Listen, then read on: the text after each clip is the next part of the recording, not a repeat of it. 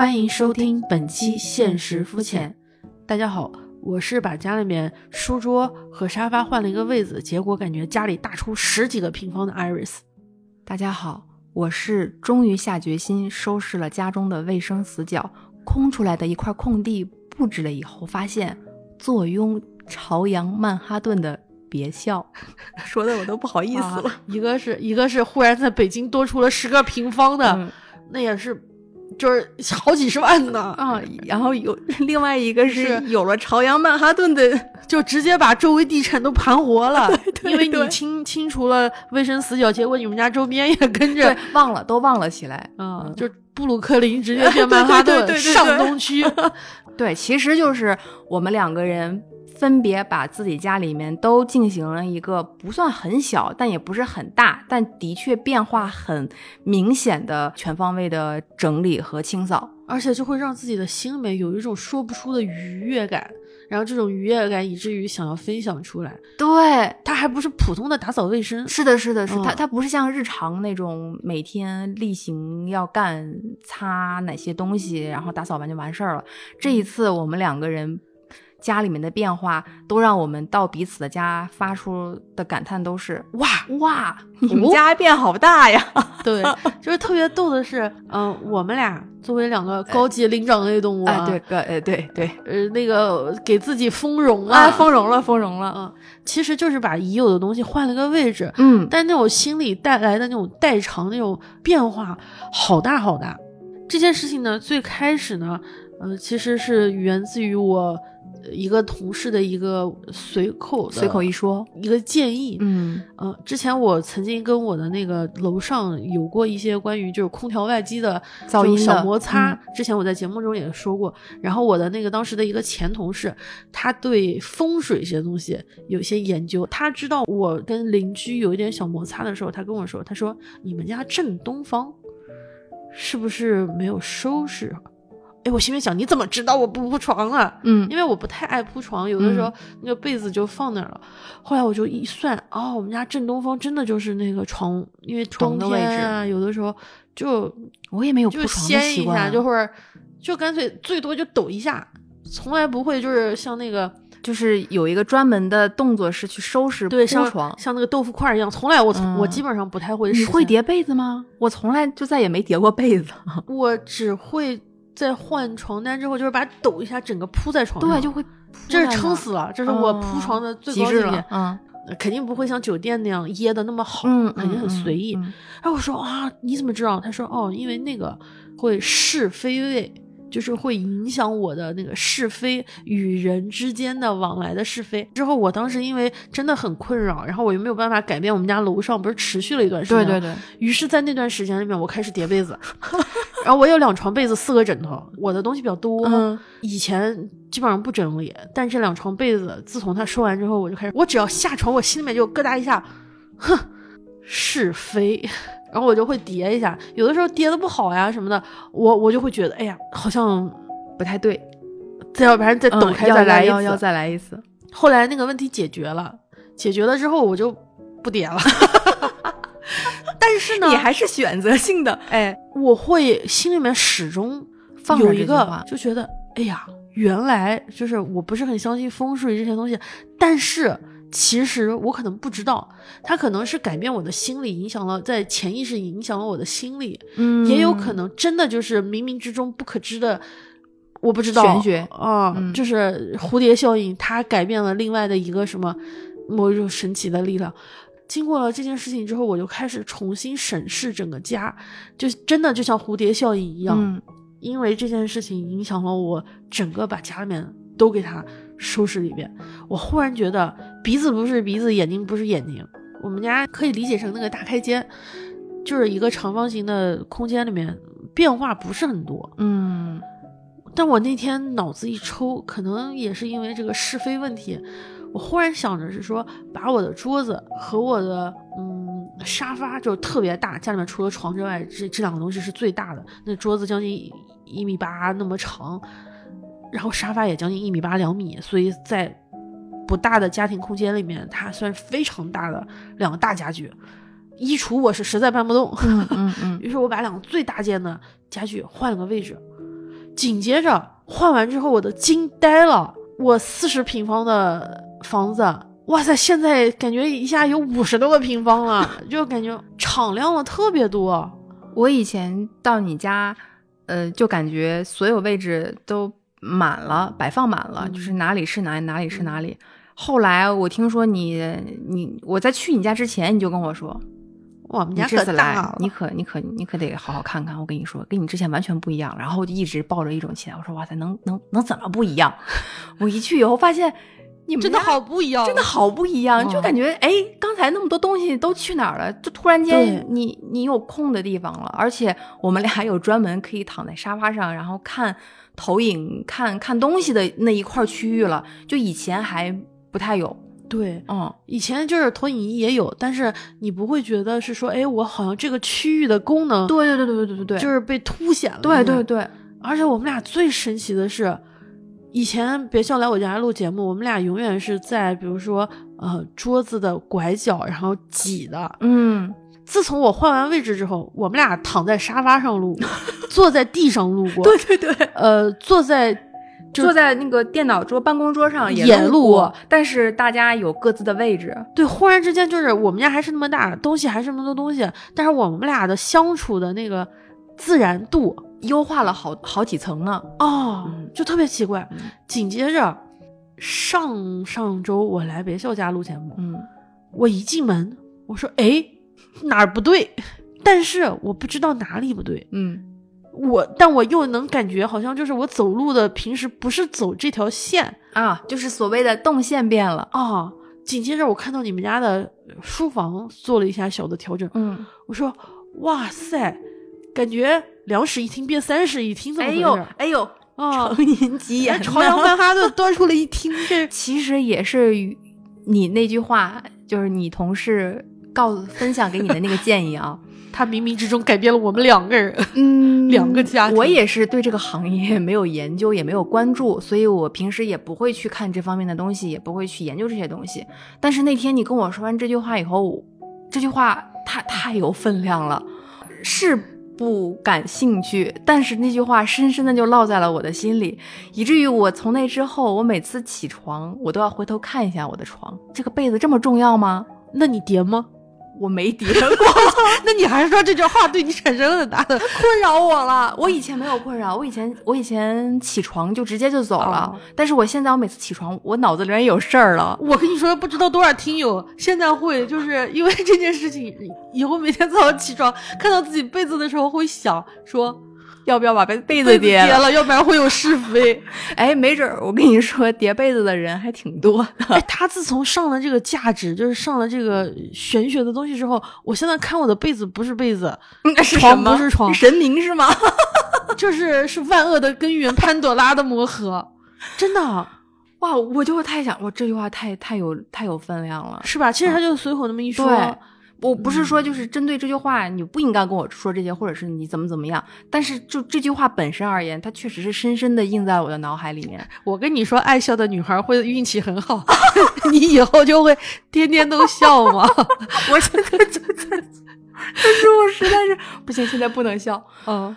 啊，但是好奇怪哦，我们俩就是因为一句机缘巧合的句一句话，对当然我们俩不是因为他改变了我们俩的风水，因为我对们现在也没有对对对，我们我们没有那么专业去再次做认真的调整，但他就像是扇动了一一下翅膀，翅膀我们就得到了感应。哎，对，别笑家呢，要不然你自己来总结一下你的主要的变化的思路是什么？我们家其实最早有，其实有很多嗯、呃死角，这些死角不是说就是那种堆满了灰的那种，而是没有被我们利用到，我会觉得有点浪费、有点可惜的地方。但我们一直没有下定决心，主要是我懒，我就觉得觉得我能凑合就凑合，我我有地方，嗯，我有别的地方可以，呃毕竟我们家六百多个平方也不在乎那毕竟在曼哈顿嘛，对吧？而 且余地比较多，开玩笑。就是从我听我去完你们家以后，对我触动很大。我就在想，我其实算生活是那种偏一成不变的。有些话就会嘴上说说说什么我们要把家里布置成什么样，然后看到有一些博主把家里面收拾到什么样的时候，你也会觉得羡慕，会觉得哇好好看，我也想像他一样，或者是尽可能的向他，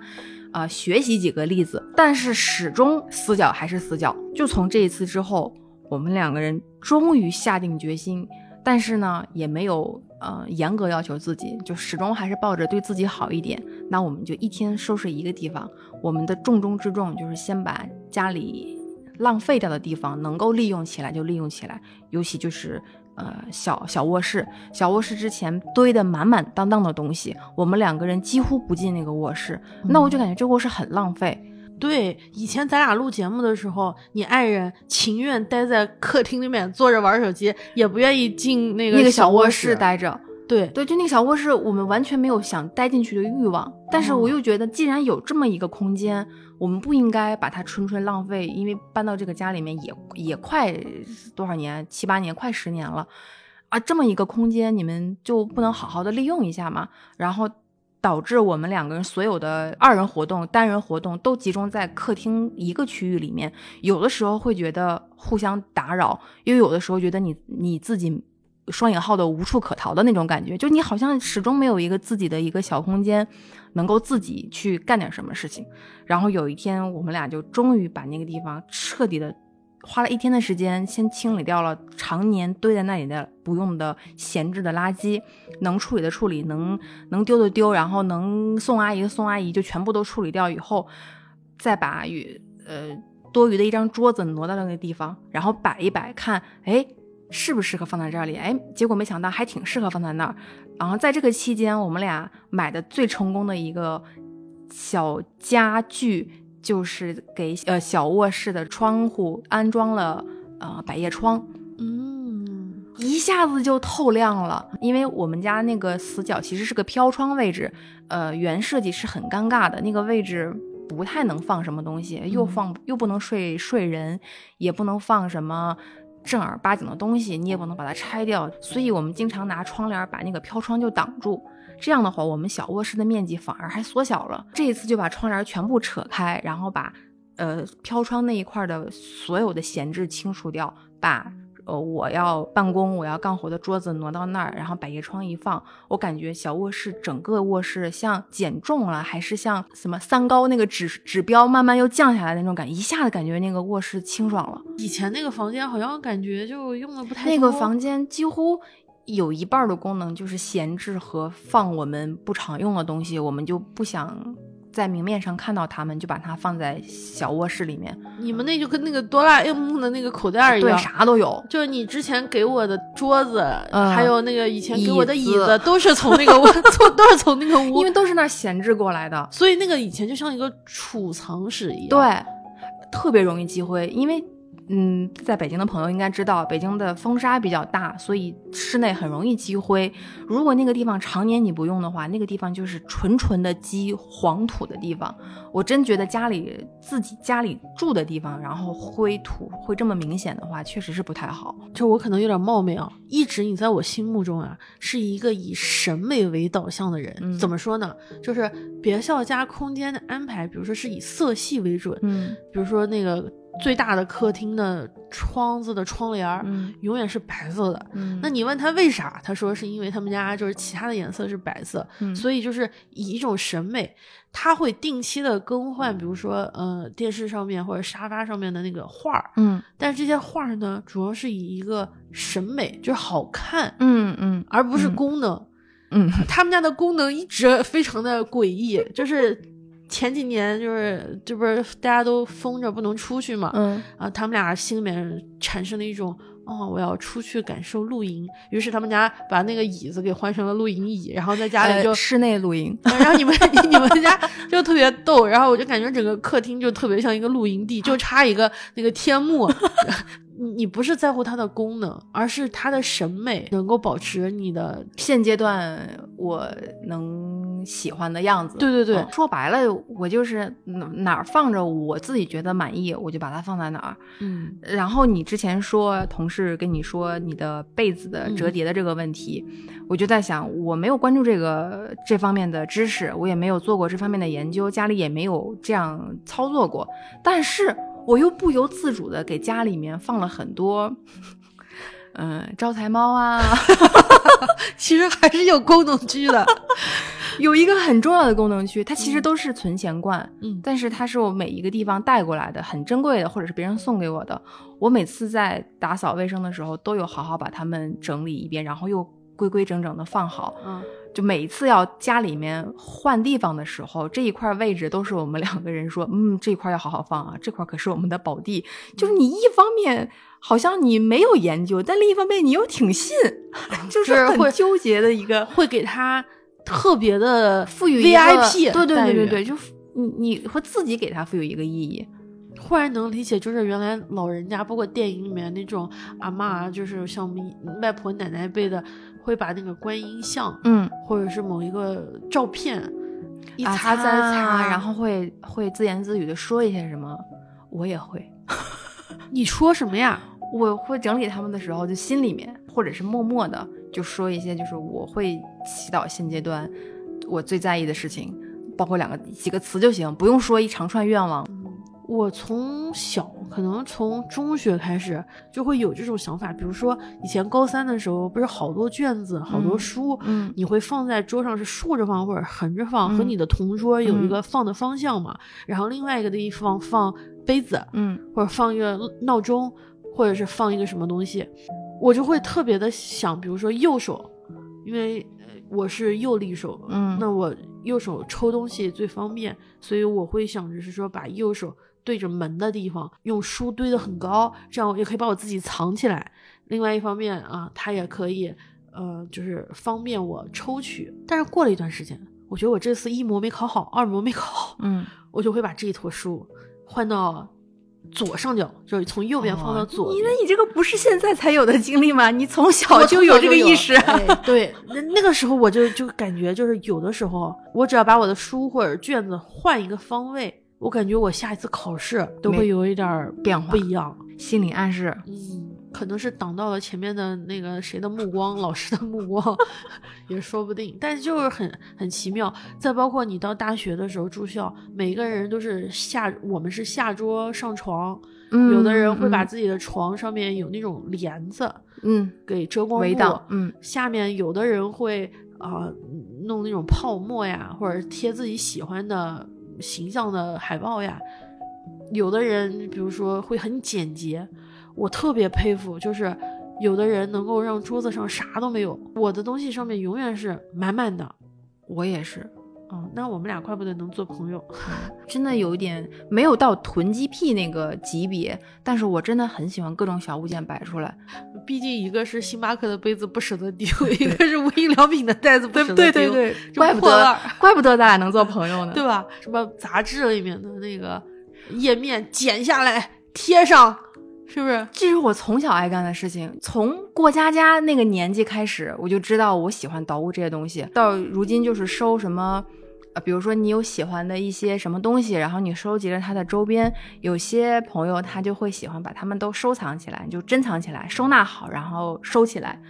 我不。我收到的所有的东西，我都要把它 展示出来，就跟那个孔雀开屏那一瞬间一样，我就必须把它，哎，我都要开起来，我就让所有人都要看到。比如说二次元收嗯周边的时候，它那个叫谷子，他们里面就是我们也做过那个徽章，徽章呢被叫八级，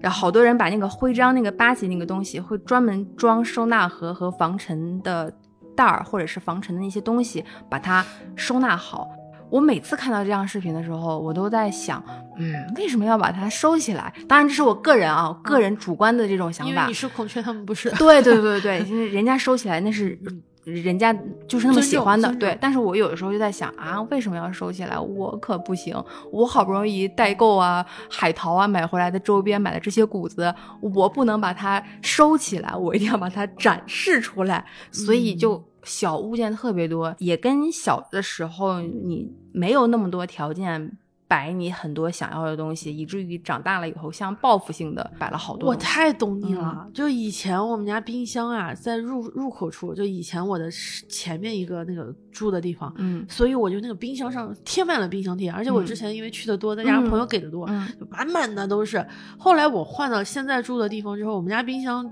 厨房就是特别靠里面单独的一个空间，我没有办法了。但我实在就是我跟你孔雀开屏心里一模一样，我不能就是让我这些东西都珍藏起来，贵的不能冰箱被别人看到。于是我把冰箱贴全贴门上了。看见了，就是我心里想啊，别的你不去我们家看不到我们家冰箱，你总能看到我们家门吧？每次就是快递小哥嘛，一打开嘛，会发现我们家门上面 满满的都是东西贴的。我那个朋友说，你要不然换个门吧，就是这个铁门不是很好推。嗯我说不行，那我怎么展示我的冰箱冰箱贴呀？就是那种孔雀开屏的，就是你说我我特别有感觉我。我太想把它们展示出来了。我买来就是要把它放在我任何能够看到它的地方。然后当我某一天走到什么位置，哎，我一看到呀，我的这些周边，我的这些宝贝都在这个地方放着，哇，它就是令我心情愉悦的。还有一个是呃，特别喜欢和朋友去宜家逛街。哇，那就是我最理想的家的一个雏形。如果你想考察一个人适不适合和你生活在一起，嗯我觉得就是一起去一趟宜家，就看那个样板间，还挺重要的。就是你们俩哦，喜欢的、你会观察他，你们喜欢的类类型一不一样？啊，比如说，呃，他喜欢的是皮沙发，你喜欢的是布沙发；他喜欢的是黑白色，嗯。你喜欢的是大红色。哦，对哦，还可以交换意见，看彼此对对方的意见都尊不尊重，或者是有什么。我觉得情侣特别适合去逛，就是未来你们俩适不适合一直一起走下去？嗯很多时候，比如说你你会觉得，哎呀，我买一点这个吧，他会说，哎，买这个干嘛呀？家里又不是没有，你就会发现，哦，原来消原来消费观不一样。嗯，我们要不要买个餐垫吧？买什么餐垫啊？拿报纸垫一垫，是吧？那那那你就可能也有很大的区别，不太至于，但可能也有。呃，但是就我有很多对家的那种布置，不管这个家曾经是什么多大呀，或者是在是一个什么样的空间，都是宜家告诉我的。但这这不是宜家的广告啊，朋友们，嗯不是不是太像了。不是 嗯，记忆深刻的是大三那一年，我第一次去上海，被亲戚们带着去了趟宜家逛了逛。我突然间感觉，天哪，这世界上还有这么美好的地方，你就让我住在这里面的其中某一个样板间吧，我也是都这么可想的以。然后我说，怎么十五个平方的样板间可以这么功能怎么这这么么这么完善？它的床怎么那么柔软？它的灯光怎么那么让人想去就是睡下？它的茶几的摆放和餐桌的摆放，就让你无比的期待。我我想赶紧毕业，我想赶紧工作，然后我想赶紧自己独立生活，拥有自己的家。我懂。呃，所以导致毕业之后，家里面的不管是最开始租的房子，还是之后慢慢小换的小房子，所以所有的东西，第一个目标就是先冲到宜家，把宜家标配的东西都给我拿来，小方桌呀，包括对香薰啊、对蜡烛的那些启蒙，都是宜家告诉我的。是它其实告诉你一个对美好，就是对你生活一个特别美好的一个展望，那个时候对你的影响。因为我俩都是属于四线、三线城市出来的四五。线镇子啊啊，我觉得我们可以算是小镇，小镇就是以前没有小镇姑娘，对，就没 有见过太多的就是城市化的没有没有，家装。对就在我以前，我觉得一个人家能装成什么样，装成红木的吗？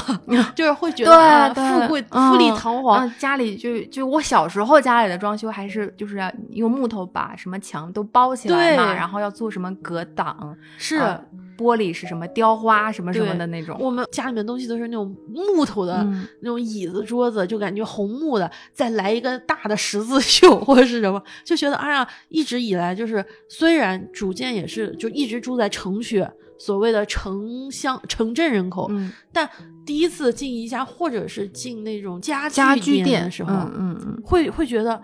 哦，城市化嗯，是这样的，是对你还可以这样生活，他不是嗯说我要规定你就这么生活，它仿佛是说，你看你还有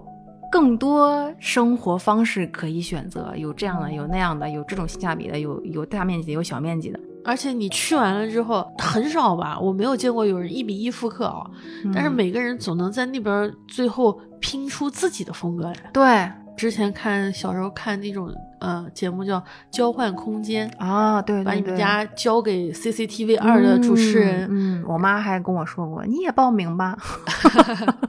帮你把家改造一下，然后什么给你家安一些东西啊什么。嗯小时候看到那个觉得好好哦，呃，可以把家换成这么多不同的风格，其实只是看上去，嗯，好轻松，嗯，但其实。就看上去他很轻松，就是我这么一想，这个地方给你调一下就完成了。但我觉得要在现实生活中，怎么也得两个月工期吧，嗯，还是前后的各种磨期。。对，但看这种真的是好开心哦！我们对房子的执念还蛮深的。我觉得中国人好像嗯、对中国人对房子的执念还蛮深的，就觉得幸福的最大的一个指标就是要住得好，嗯嗯，或者是住的踏实，大概就是这样的一个道理。所以家可能承载了太多期待和和寄托吧。今年已经是动森走进我们生活三周年了。是的，你的动森的岛的布置和三年前还一样吗？那可大不一样。我跟你说，一会儿录完节目，我得让你看一眼，那嗯惊掉你大牙。啊、那个时候我们就是特别干，不停的从什么都没有去按照它的功能分区，对去一点点给小动物的家找位置。嗯到在网上搜各种桌布呀，什么装修的图样啊，你只要把家具换一个位置，呃，那个是什么哪个地方挖出一个新的湖来，你整个岛就不一样。有些人的岛就莫名其妙，特别的有品味。我又想到这个典故之一，关于玩动森的时候，最开始还没有现在家具和功能多，对，那个时候是很基础的，你钓钓鱼、剪剪树枝，然后种种花，在就是日常的一些维护就可以了。所以那个时候大家都沉迷种花，嗯，但有的人就可以把花种得很漂亮，就是做什么花圃啊、花园啊。我之前有个朋友正痴迷玩动森的时候，岛上种了特别多的花，呃，就觉得五彩五颜六色的花都集中在一块儿就很好看。结果她的男朋友会说：“哇，你岛上的这个花啊，特别像北京市政种的花。”她男朋友一定是在画的。我我现在好理解，就跟那个北京电影节的 logo 一样，还差一个大风车。但当时说完以后，我从来没有觉得会有这么准确和和形象的这种形容，他的品味一般。你没有阴阳怪气，也没有什么嘲讽，就是市很民的心声。很诚挚、很真诚的说 说了一句：“哇，你岛上的花、呃和北京市政的风格真像。”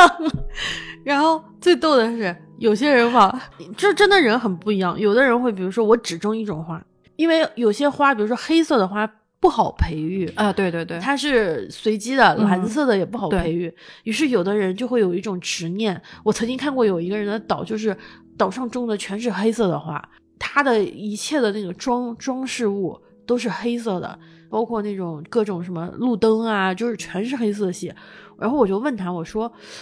如果像这样的，啊、刚开始你觉得是有意思的，那你看久了，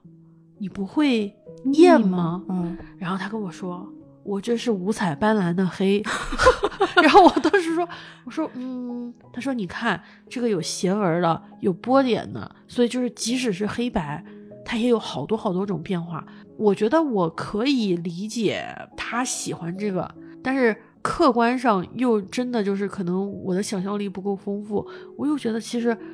所有地方都好像哦，就是除了酷，嗯，我也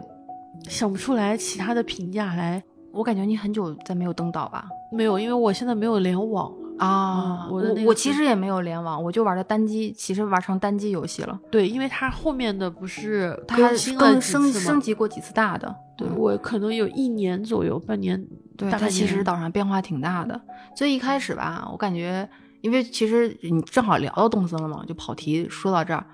原来就想跟你聊一聊，就是哎，当年我们玩的特别好的动森，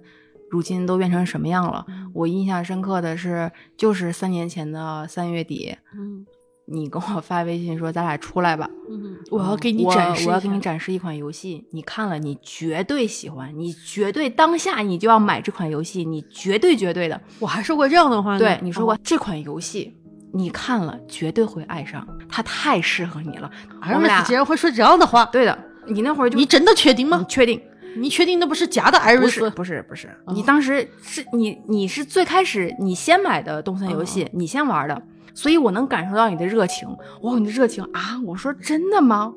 啊，会这么确定我会喜欢这个？对，我俩也就是三年前的三月底嗯，见面，当年他还是西城郑伊健，郑伊健，对哎，西城，他的发型还是西城郑伊健啊，住在西城。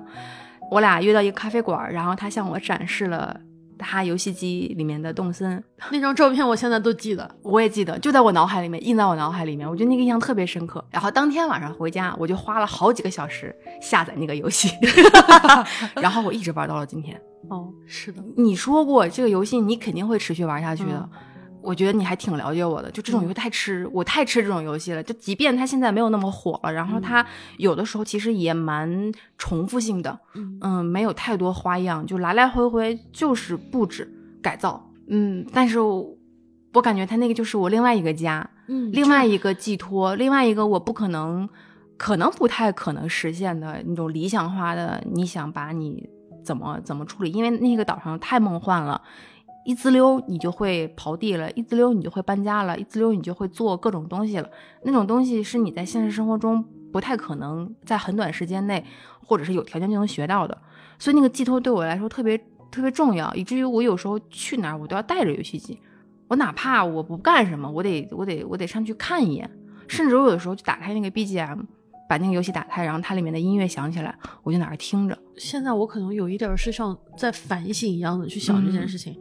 当时动森出来的时候，那个热度，所有人的那种热情，嗯所有的播客都在聊，真的就是所有人在聊，感觉所有人在 Switch 玩。只要有 Switch 的人，多多少少都会知道或者都会玩。几乎我们身边所有的人捡树枝，对，不管是男生女生，不管他以前是玩魔兽的还是玩阴阳师的，就所有的人都在。大家还通过他去别人家看那段时间好多小群就是起来了，你能给我点啥吗？什么的图那个案，大家的我现在手机。里面还有一个动森的群，我都一直都没有退。对，有什么上岛了，然后大家的朋友圈里面全是这样的内容。嗯 当时的那种热情，以及每个人有一个展示自己的方式，对我觉得对，相对安全的展示自己的方式，可能你也需要卖萝卜啊什么的，但是它不会让你感觉到钱是最主要的东西，嗯，而是你怎么去用心的把你的想法表现出来，嗯怎么把你喜欢的元素放进去，对才是更重要的。对，你能很明显的看出来他喜欢的是什么样的风格，是，的，是的，是的。呃，他是喜欢 social 型的，还是喜欢自己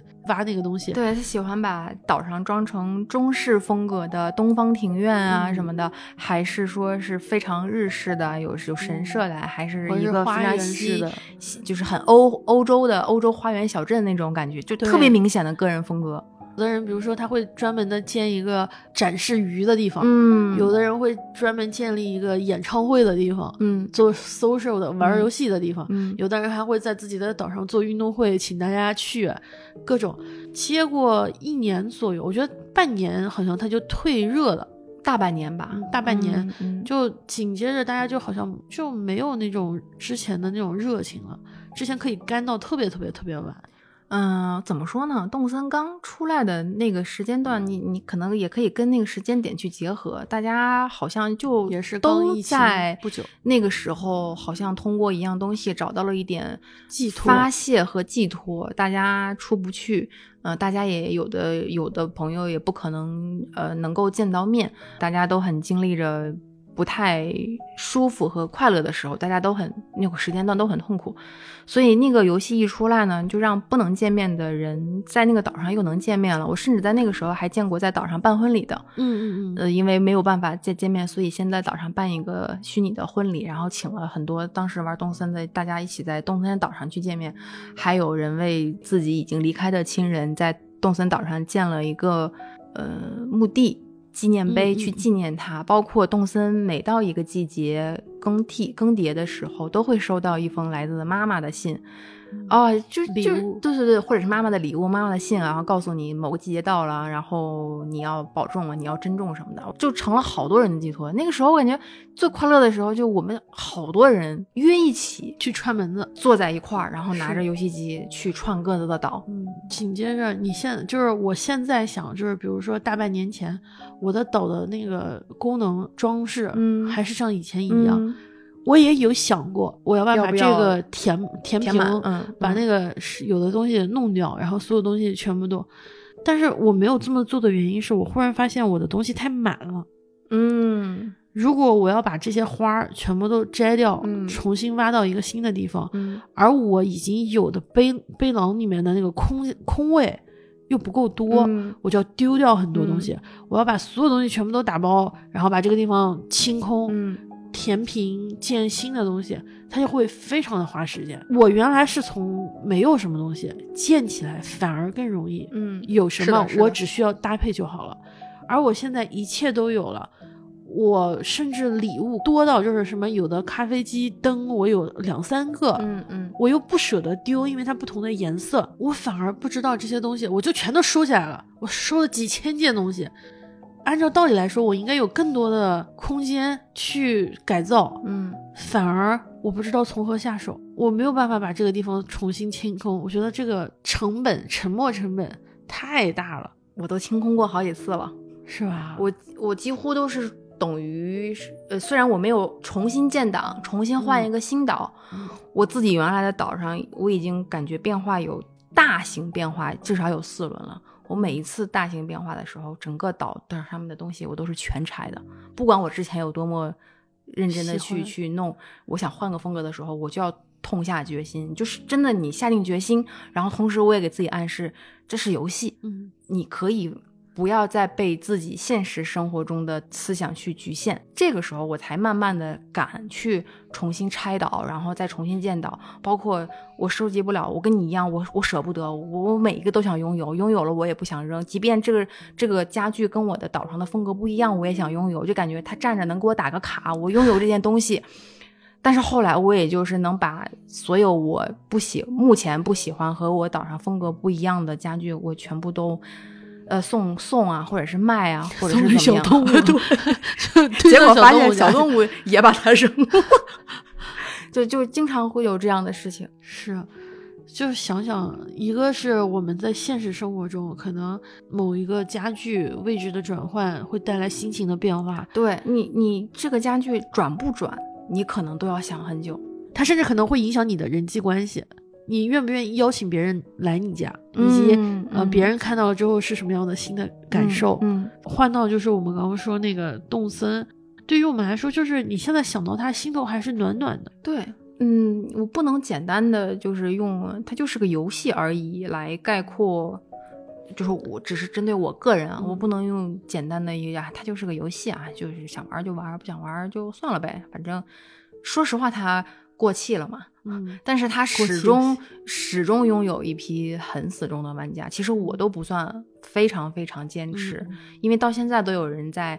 嗯、不停的发挥想象力和创造力去把，就相当于他是那种开拓者，他嗯开拓了。动森岛上某一种风格，然后我们这种大傻子就是跟着人去抄人家作业，然后去模仿人家的风格，都是有那种很执着的人一直在玩那个东西。我这一点让我特别就特别打动我，我很喜我很我很吃这一套，就是嗯很执着于自己的那一点小东西，然后并把它做到极致的那种。嗯，我们还是需要一些新的东西，就是也许可以很长情，就在某一个游戏里面，或者是在某一个空间里面，对对我们始终是在这儿，我们可能始终是这些东西，但另外一方面又的确是渴望新鲜感。嗯，岛上你也总希望它有一些变化，对对对，不是每天回去都见到同样的嗯东西吧，有还需要一些生对气。对对，就像我们回到自己的家里面，可能也会想说需要一点不一样，需要一些。其实从最基础的，我们更换床单被罩，就其实就算是想给自己来一点不一样的东西开始嘛。嗯，换床单被罩，换窗帘，嗯，换桌布，换桌布，换沙发的罩布。呃，桌上随便的一个空瓶里面突然插了一两朵花，你都会觉得哇，家里面好像有点生机的感觉。那天你给我发了一个歌单，是那个 Apple Music 上面的一个专辑，大概好像我我忘了原名叫什么，一个应该就是给植物唱歌，或者是放给它植物听把它放给对放给植物听的歌。当时我就 我回你们，我说行，等我回家了，我就把音箱放在那儿。给他听着，然后我再给他浇点水，就这就是你突然间，哎，不管是你自己发现的，还是朋友跟你分享的，让你觉得你给家里面找了一点乐趣，找了一点乐子，然后一样一切都变得新鲜起来的事情。如果你连，如果我连这个动力都没有的话，我那个时候一定是我很糟糕的时候，我应该已经意识到我自己不对劲了，就是我对我家里的一切事情不感兴趣的时候，所以。可能不知不觉这么一提醒我，发现呀，我还是不能这样，我还是不能太瘫的像一坨泥巴一样瘫在那儿不动。虽然很舒服，但是不行，我得下定决心让家里有点变化，让家家里有点变化，可能我也会有点变化。对，可能我们是一个宿舍，可能是一个十几平方的房间，小房间，嗯、可能是自己的出租房，也有可能是自己购置很久的老房子，嗯嗯，有可能甚至是一个大的宅院，嗯，甚至有可能就是你有一座城，哇，我有一个城堡，对你有一个城堡，城堡主人，对，所有的一切嗯还是需要一些新，还需要一些变化的。对我现在已经在开始盘算，你下一次丰容了是吗？嗯，是需要勇气的。对丢掉我我也在持续中，嗯，就是我需要耐心还没有完彻底完成我们家的这个改变的计划，还在继续中。同时也有新动力。对，嗯，期待我们都拥有在不变的基础上有无尽的变化。对，期待我们能一直拥有这种变化的热情吧。对，期待我们一直都有好奇心，就期待着。期待着好，也期待大家有一些新的、新的小变化，嗯小小的就可以。小小的就可以。嗯，那就先这样了，好，下次再见，拜拜。拜拜。